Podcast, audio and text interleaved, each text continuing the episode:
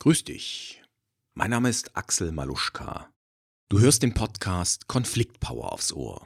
Du erfährst hier ganz nebenbei, was deine Intuition in schwierigen Kommunikationssituationen helfen kann und wie du sie einsetzt. Heute habe ich mir wieder einen Gast eingeladen. Ich interviewe den Business Coach oder das heißt dann glaube ich die Business Coach Chantal Perrin-Jacquet. Chantal ist einerseits auf Business Frauen spezialisiert, andererseits auf die Themen Teamentwicklung und Führungskräfteentwicklung. Ja, und Chantal bietet als Coach etwas ganz Besonderes, denn sie vereint sozusagen zwei gegensätzlich scheinende Welten. Ich will da jetzt zuvor gar nicht zu viel verraten, denn das wird sie zu Beginn gleich selber tun. In dem Sinne darfst du gespannt sein, was dich heute erwartet. Es ist etwas ganz Neues, was es hier in dem Podcast so noch nicht gab. Ich wünsche viel Spaß beim Interview.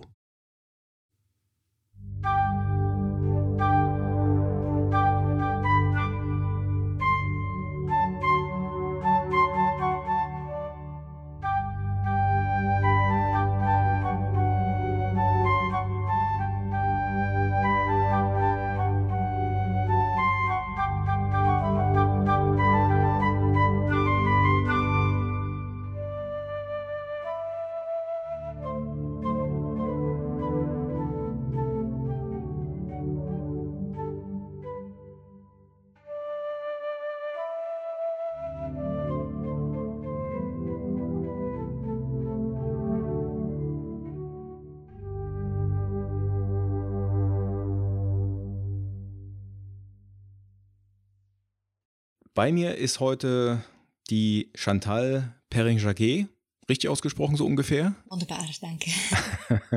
Prima. Chantal, ich würde dich bitten, dass du dich zuerst mal ganz kurz vorstellst für die Zuhörer, die dich noch nicht kennen. Ja, sehr gerne. Danke für die Einladung, Axel. Ich heiße Chantal Perrin-Jacquet. Wie ihr hört, ich bin Schweizerin, seit elf Jahren selbstständig als Coach tätig und inzwischen ähm, als medialer Business Coach unterwegs. Das heißt, ich vereine zwei Berufe, die des Mediums, arbeite mit Energien, ähm, zeige meinen Kundinnen, wie man Energien lenkt etc., die auch erkennt, ähm, aber im Business. Ne, als Ausgebot, als ausgebildeter Business Coach und Trainer äh, führe ich hier diese zwei Fachbereiche zusammen. Spezialisiert bin ich inzwischen auf Teamaufbau und Teamführung und da zeige ich meinen Leuten vor allem das, was andere Business Coaches nicht können, nämlich wie sie ihre Intuition einsetzen bei der Rekrutierung, aber auch ihre feinstofflichen Antennen. Das heißt, wie sie die Person wahrnehmen, unbewusst und wie sie auch die Situation besser einschätzen können dass halt, dass dieses unbewusste Wahrnehmen bewusst wird und ganz klar mit ins Boot genommen wird und bessere Entscheidungen gefällt werden können. Ja. Mhm. Okay. Und äh, du sagst, dass du dich hauptsächlich an Business-Frauen richtest. Ist das richtig? Hast du auch Männer unter deinen Kunden oder begrenzt du das nee, auf nee. die weibliche Kundenschaft? Ich habe immer wieder Männer. Also das Marketing ist auf Frauen ausgerichtet, das erleichtert einiges. Mhm. Ähm, aber äh, ich habe immer wieder Anfragen von Männern und mag es auch sehr, mit Männern zu, zusammenzuarbeiten, ja. Mhm, mhm. Okay. Und ähm, ja, du sagst gerade schon, medialer Business Coach das bedeutet auch, dass deine Kunden, Kundinnen, die müssen schon offen sein auch für das Thema oder sagst du, du schulst und, und coachst auch Menschen, die mit Energien und dem Medialen und sowas nichts zu tun haben? Ich habe mal so begonnen, aber inzwischen habe ich mich so klar positioniert, dass eigentlich jeder, der auf mich zukommt, weiß, dass das ein Teil von mir ist.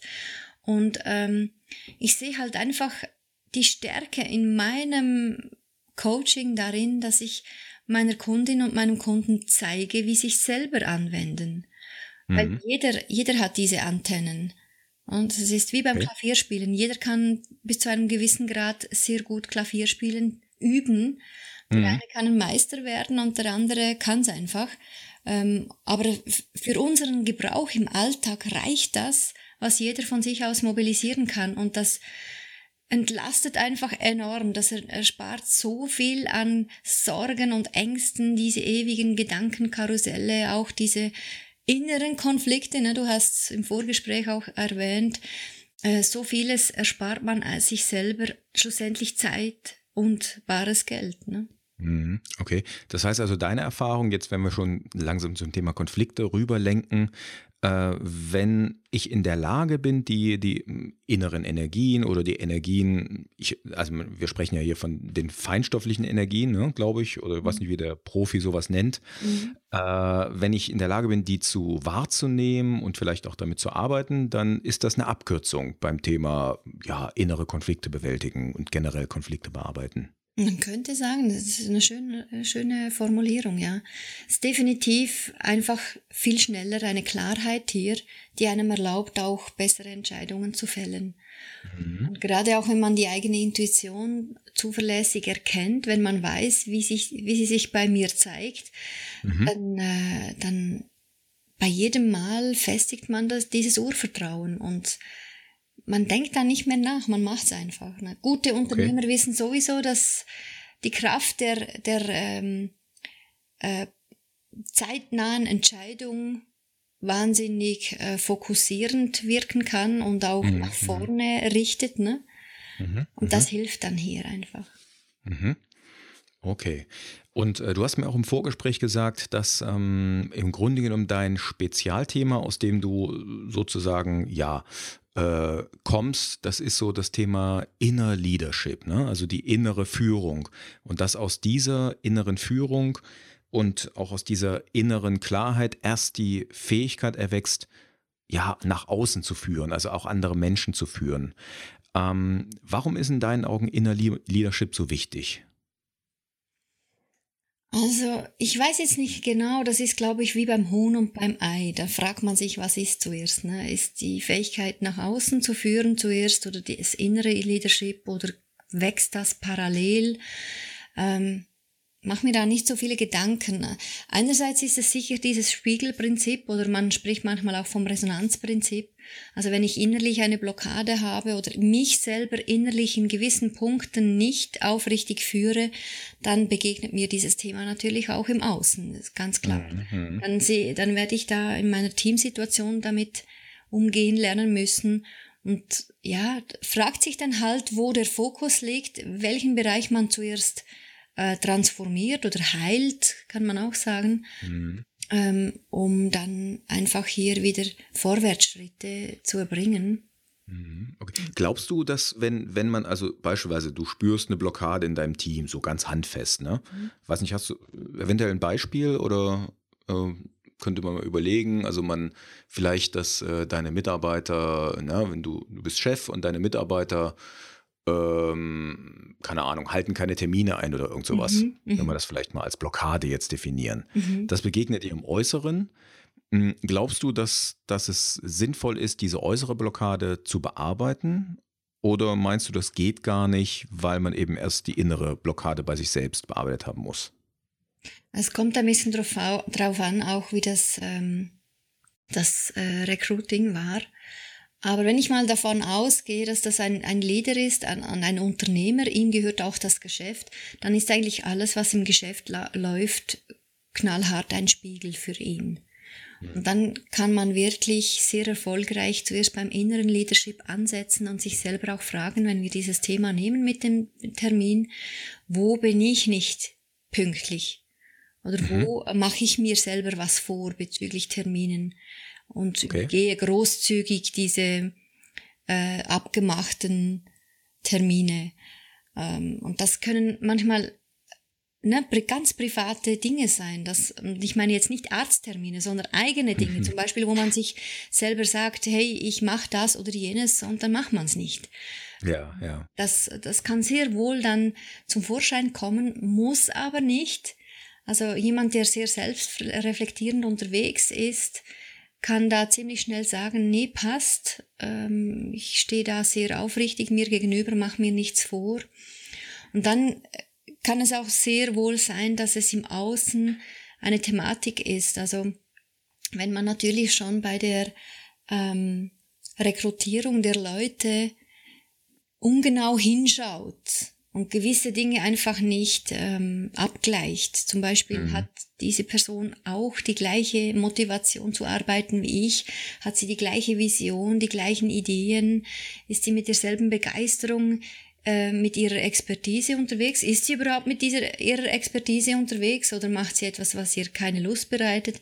Wenn man mhm. diese Dinge nicht abklärt, ähm, dann ist es eigentlich vorprogrammiert, dass Unlust bei der Einhaltung von Terminen passieren. Ja. Okay, also gibt es verschiedene Ursachen, kann man sozusagen äh, festhalten und vielleicht auch zusammenfassen. Ähm, es können äußere Ursachen sein, die beim Recruiting zum Beispiel zu suchen sind, mhm. aber es kann eben auch was damit zu tun haben, dass äh, ich innerlich etwas mit mir als Führungskraft noch nicht geklärt habe. Absolut, also das, das, das ist häufig der Fall, weil die meisten äh, gerade die, die heutigen innovativen Unternehmer, die nehmen sich sehr ernst, möchten alles recht gut machen und lassen sich auch recht gut beraten bei der Mitarbeitereinstellung. Mhm. Das ist halt in dem Sinne, dass ähm, das Management, ne, ich sage jetzt mal das klassische äh, Mitarbeitermanagement, was man da dann mhm. gelernt kriegt. Und die wenigsten werden darauf hingewiesen, hey, wie sieht's denn bei dir aus und was ist deine Einstellung und wie gehst du mit dir selber um oder was bist du für ein Vorbild? Lebst du das, was du predigst? Ähm, dürfen auch deine Leute das etc. Das ist halt alles Inner Leadership. Ne? Mhm.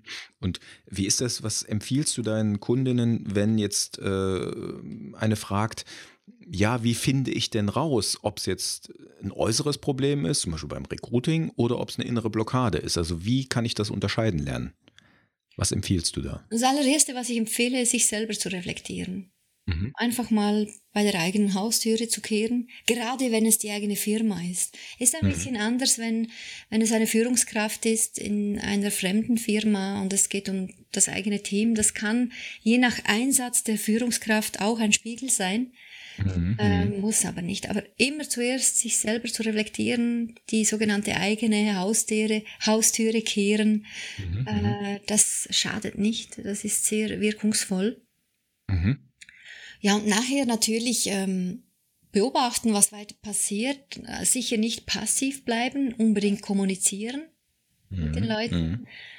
Äh, lernen halt auch wir haben es im Vorgespräch kurz angesprochen, Kritik zu üben und das kann man machen, ohne dass jemand sauer wird, mhm. sondern das kann man so machen, dass sich jemand doch noch äh, im selben Boot empfindet und das auch äh, verstehen lernt und dann ist es manchmal einfach vorbei nachher, dann ist das Problem verschwunden und so einfach war's. Und manchmal ist es dann hartnäckiger und dann gilt es ein bisschen tiefer zu gucken. Mhm.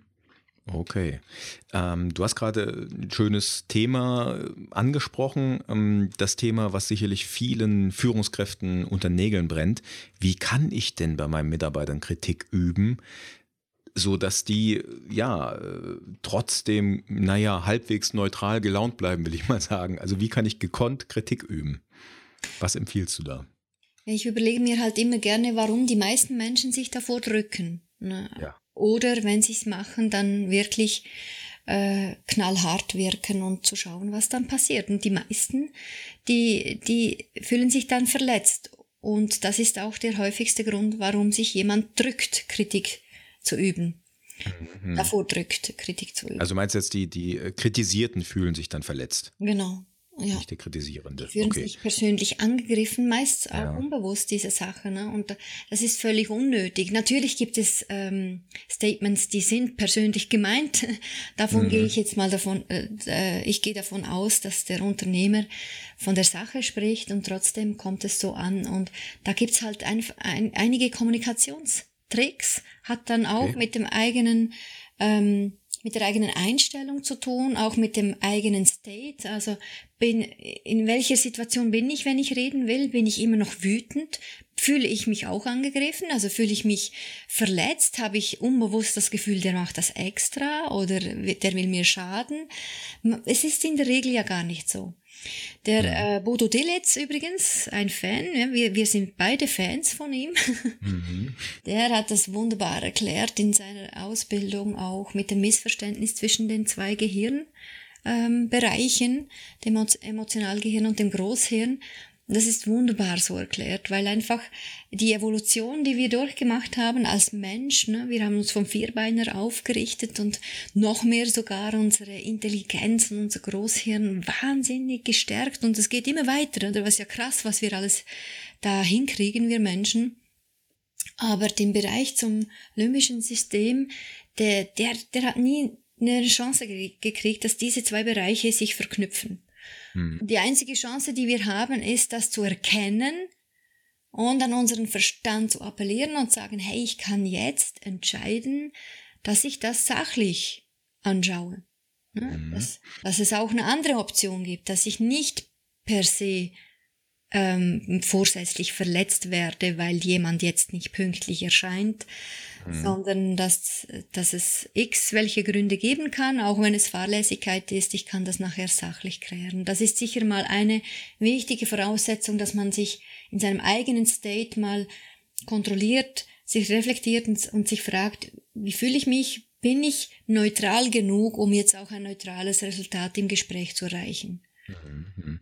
Ich fand äh, beim Bodo so schön ähm, diese Aussage, äh, wir haben keine Emotionen, sondern wir machen Emotionen. Mhm. Und äh, ich habe das mal für mich selber sehr mm, erforscht und bin von der, von der Aussage ausgegangen, dass ich zu 100 Prozent für meine Emotionen verantwortlich bin. Mhm. Und äh, seitdem ich das irgendwie verinnerlicht habe, gelingt es mir äh, in vielen, vielen Fällen eben nicht mehr aufgebracht zu sein, wo ich früher noch äh, ja, mich habe anstecken lassen von der, von der Aggression oder von äh, einer, einer schlechten Stimmung, sage ich mal. Ja. Von daher, ich glaube, wenn, wenn Menschen, vor allen Dingen Führungskräfte, ja, genau das schaffen wollen, was du gerade sagst, ne? dass sie ähm, dass sie ihre Mitarbeiter eben nicht verletzen bei der Kritik, dass sie ihnen wohlwollend begegnen, wenn sie ihre eigenen Emotionen im Griff haben und sachlich bleiben, wenn sie das schaffen, haben sie, glaube ich, schon viel gewonnen und viel erreicht.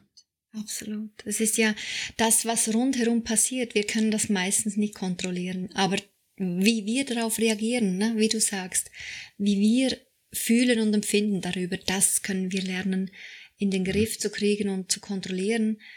Äh, es geht nicht da darum, Dinge, aufkeimende Wut oder so zu ignorieren und unter den Teppich zu kehren und irgendwann explodiert Darum geht's natürlich auch nicht. Mhm. Aber es geht hier, das ist Leadership, inneres Leadership, mhm. ne, dass ich die mhm. Verantwortung übernehme, erkenne, wo stehe ich, was geht gerade ab, was brauche ich jetzt ähm, und wo will ich hin. Wenn ich das Gespräch jetzt nicht führen muss, dann, dann ist es vielleicht ganz toll, wenn diese Wut mal rauskommt. Mhm. Was mhm. der eine ist. Okay. Muss nicht immer mit dem Trigger zu tun haben, das kann auch was Altes sein. Mhm.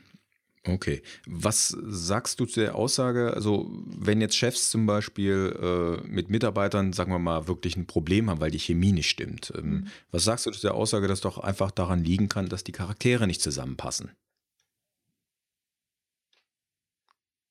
Ja, das gibt's. Also das okay. absolut. Also das ist auch einer der Punkte, die man unbedingt bei der äh, Rekrutierung abfangen muss. Mhm. Also wenn ein Chef jemand einstellt, der ihm nicht sympathisch ist, das äh, wird einfach kritisch. Okay. Das, das, das ist ein Punkt, das kann man abgleichen. Ähm, es kommt ein bisschen auf die Teamform an, die man anstrebt. Ne? Also wenn ich mhm. sage, ich, ich hole jetzt jemand ins Boot und mein, meine Priorität ist, dass er mit seiner Expertise jetzt unbedingt XY erledigt für mich, ist mir egal, wie der funktioniert und ob der mir sympathisch ist, dann mag es ja passen. Ne? Mhm. Aber in der Regel sind wir ja heutzutage mit Teams unterwegs da. Wir wollen dieses Miteinandergefühl. Wir wollen das einander gegenseitig motivieren, füreinander da sein, ähm, auch in schlechteren Zeiten. ein, ein, einen schwachen Tag von einem Mitglied auffangen können und weil wir wissen, wir ziehen alle an einem Strick oder sind im gleichen mhm. Boot oder wie man das auch sagt. Ja. ja. Ähm, wie ist denn, also mal angenommen, so ein Chef will jemanden einstellen ne, und der merkt zum Beispiel im, im Vorstellungsgespräch, wenn er es denn führt, das passt eben von der Chemie her nicht, vom charakterlich irgendwie nicht. Aber der andere ist äh, einfach von seiner Expertise, vom, vom Sachverstand her äh, super gut drauf und genau das, was der Chef gerade braucht. Das ist ja ein innerer Konflikt beim Chef, ne?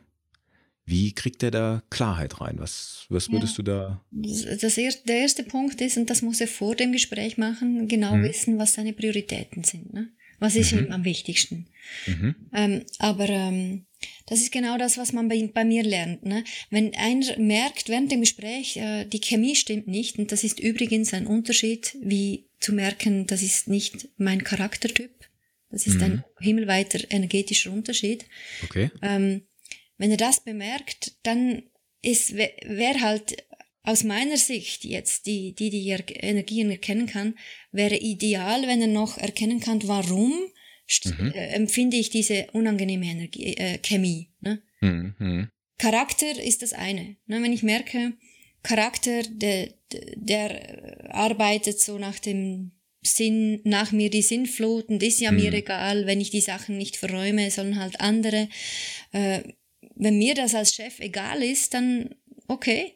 Mir, ich funktioniere nicht so und ich glaube, die meisten Chefs funktionieren auch nicht so, weil das hilft mhm. natürlich einem Team äh, Spirit nicht. Mhm. Ähm, das wäre dann schon ein No-Go. Das kann man sachlich feststellen. Aber wenn ich merke, dass mit der Chemie, das kann ich ja näher dann, wenn ich ein bisschen weiß, wie, analysieren, was spüre ich jetzt da feinstofflich bei diesem Menschen genau.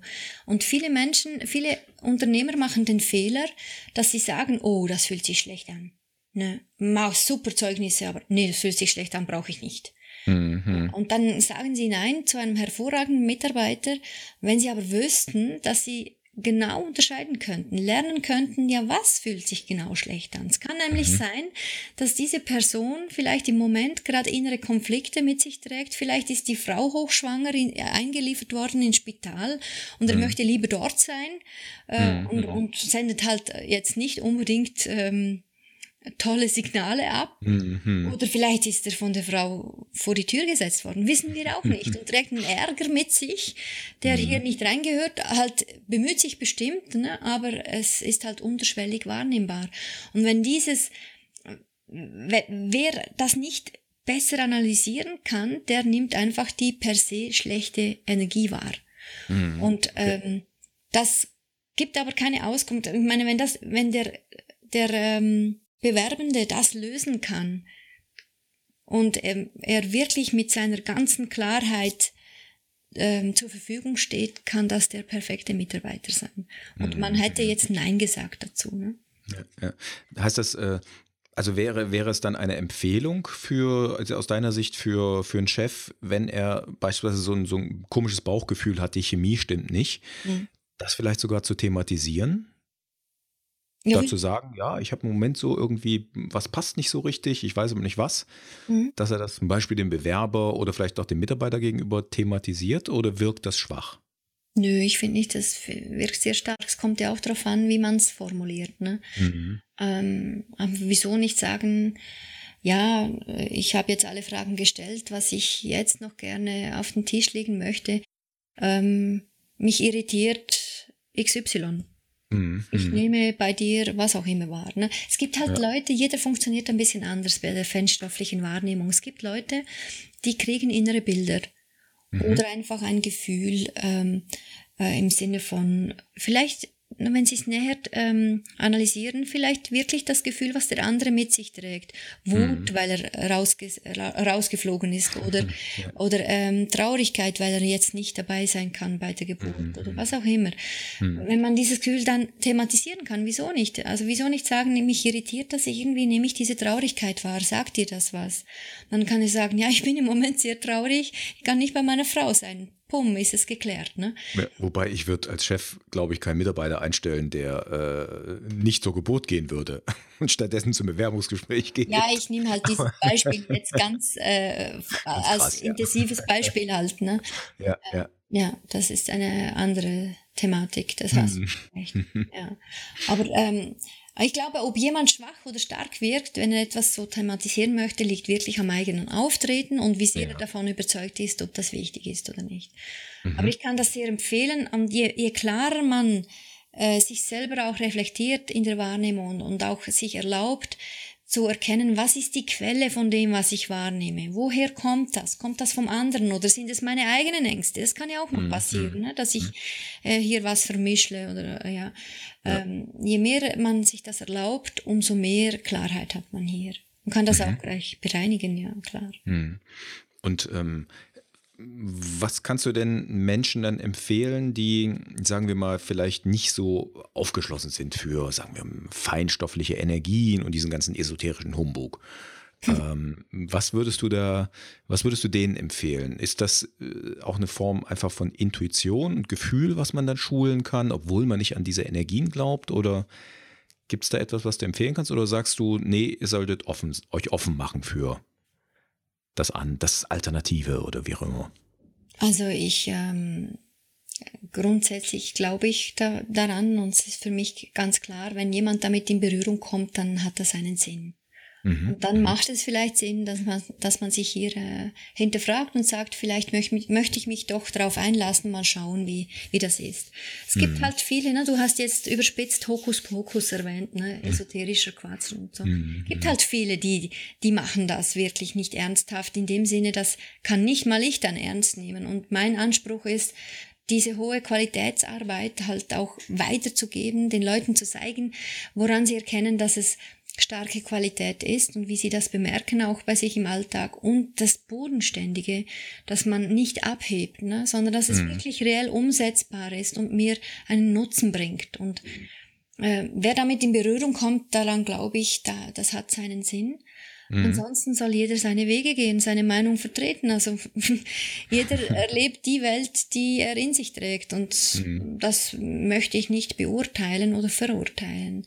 Mhm. Was mhm. Fakt ist, Viele reden von Intuition und sie wissen gar nicht, was, wovon sie wirklich reden. Intuition ist nicht der Barometer für das, was ich im Außen wahrnehme bei der Person oder der Situation, sondern die Intuition ist der, der Barometer für meinen eigenen Seelenweg, meine Seele, die mir Impulse für mich gibt. Ne? Mm, mm, mm. Und im, im Vorstellungsgespräch kann das auch einen Konflikt auslösen, wer das dann weiß. Der kann zum Beispiel spüren, wow, Erstens, mein Gehirn stellt fest, top Bewerbungsunterlagen, top Referenzen. Zweitens, meine Intuition sagt Nein. meine feinstofflichen Antennen sagen, fühlt sich klar an, er fühlt sich äh, authentisch an und soweit im Fluss, also okay. Ja? Mhm. Und dann diese Intuition, die innerlich in mir drin Nein sagt, dann kann, wenn man das weiß, dass das der Impuls der eigenen Seele ist, dann weiß man auch, dass die Seele sagt, den Weg mit diesem Menschen sollst du nicht gehen, weil du dann nicht deinen Lebensweg gehst oder einen Umweg in deinem Lebensweg. Mhm. Okay. Und wenn ich aber umgekehrt sagen wir, wir haben feinstofflich, wir spüren, der ist nicht ganz kongruent und ja, vielleicht idealerweise sprechen wir es an. Mhm. Die Intuition sagt ja und wir sprechen das an und der, der, der Mensch da sagt dann vielleicht ja, ich muss eingestehen, ich bin ein bisschen nervös. Ich habe, ich, ich erfinde jetzt was, ich habe mhm. in dieser Branche, wo ich mich jetzt bei Ihnen bewerbe, noch nie gearbeitet, schon als Experte, aber nie in dieser Branche und darum bla bla. Mhm. Und dann hat man geklärt, warum das der Chef so gefühlt hat und wahrgenommen hat. Mhm. Dann merkt man vielleicht, ja, das könnte jetzt dazu führen, dass er zwei Monate länger eingearbeitet werden muss. Mhm. Die Intuition sagt aber ja zu dieser Hürde, mhm. dann sage ich halt einfach go weil du hast mhm. den richtigen, weil, weil du diesen Weg mit dem gehen sollst. Mhm. Okay. Ähm, ich würde gerne mal noch äh, jetzt zum Thema einerseits Konflikte kommen, andererseits aber auch weg vom Bewerbungsgespräch mal hin zur wirklichen Teamarbeit oder Führungsarbeit mit einem bestehenden Team, wenn du nichts dagegen hast. äh, ich also das Thema ist ja Konflikte. Konflikte gibt es in einem Team und auch zwischen Team und Chef sicherlich immer wieder. Mhm. Wie kann man denn, ja, ich stelle die Frage mal, äh, doch ich stelle sie mal so, wie kann man Konflikten vorbeugen, deiner Meinung nach? Als Chef oder vielleicht auch als Teammitglied? Ich finde das ganz geil, dass du als Konfliktexperte das fragst. Finde ich super hammermäßig. ähm, also ich glaube, jeder hat da so seine eigenen Ideen und Erfahrungen und Sichtweisen. Für mich, wohinter ich einfach stehen kann, ist die offene Kommunikation. Mhm. Immer wieder die Offenheit, die Klarheit. Gerade in den modernen Teams ist es ganz wichtig, dass deine Leute verstehen, wie du denkst, wohin du willst, welchen Weg du vorhast mit dem Team und der Firma. Und sobald man nicht kongruent wirkt, ne, das hat auch wieder mit der Wahrnehmung, feinstofflichen Wahrnehmung zu tun, die, die spüren einen ja. Mhm. Wenn man anders mhm. spricht, als man wirkt, mhm. und die einen fühlen und spüren, dann nehmen die einen nicht mehr ernst mit der mhm. Zeit. Ne? Und das ist dann natürlich auch Konflikt, ähm, ja, das ist vorprogrammiert, dass das Konflikte hervorruft und die einen kommunizieren es, die anderen nicht.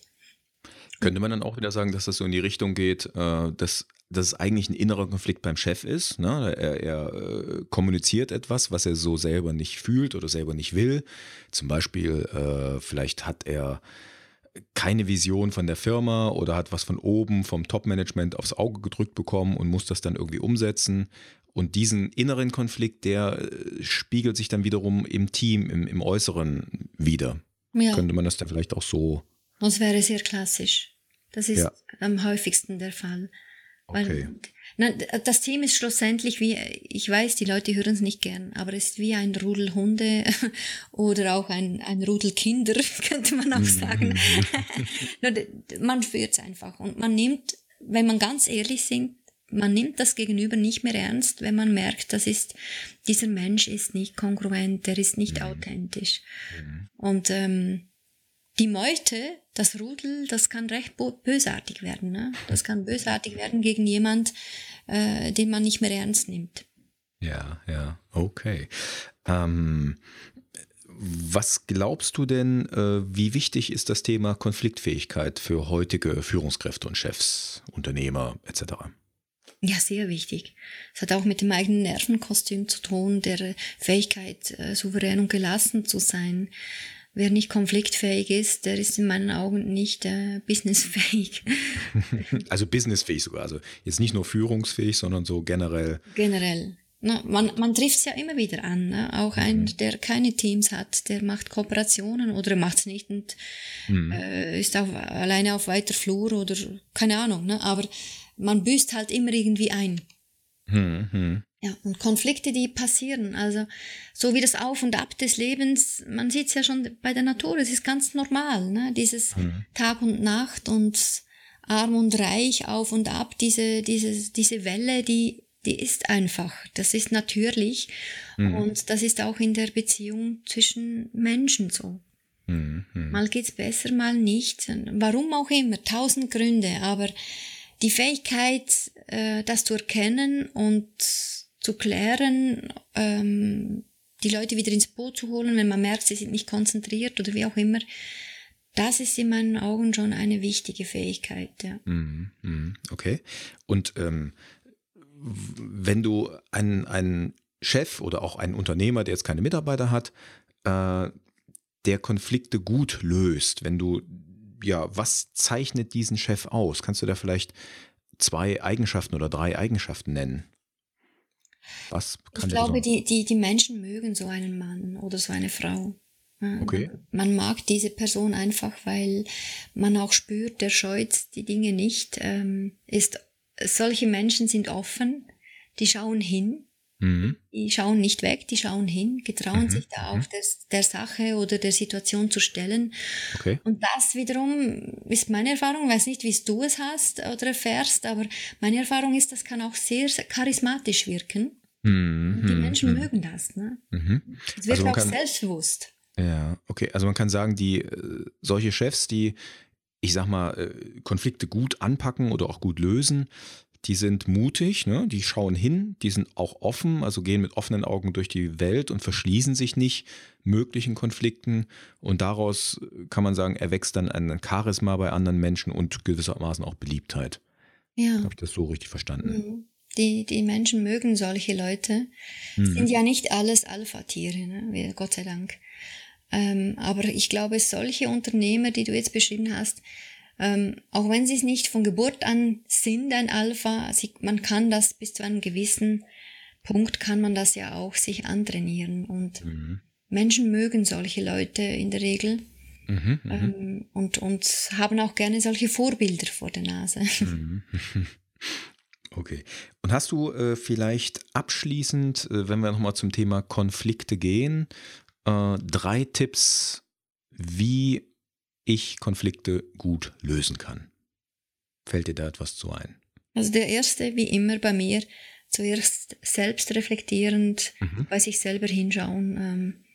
Ähm, mhm. Was ist bezüglich diesem Thema bei mir los? Was kann ich hier noch für mich tun? Was mhm. brauche ich? Und dann das zweite ist definitiv ähm, hinschauen, sich Zeit nehmen, nach außen auch genau die gleiche Reflexion zulassen. Was geht ab? Was nehme ich wahr? Was brauche ich? Und dann natürlich reden. Mhm. Okay. Außer es ist nicht relevant, aber dann äh, wird, ist ja auch nicht dermaßen ein schmerzender Konflikt, ja. Ja, ich denke auch. Also manche Konflikte sind äh, ja so klein oder irrelevant, unbedeutend. Also da macht es auch nichts aus, wenn der andere dann, ich sage mal in Anführungsstrichen, gewinnt. wenn es mir vollkommen egal ist, dann äh, ja, ist das auch okay. Und das, solche Konflikte gibt es natürlich auch. Ich glaube, es braucht auch nicht immer äh, einen Gewinner. Ich bin fester Überzeugung, das ist machbar, dass alle Beteiligte Gewinner werden.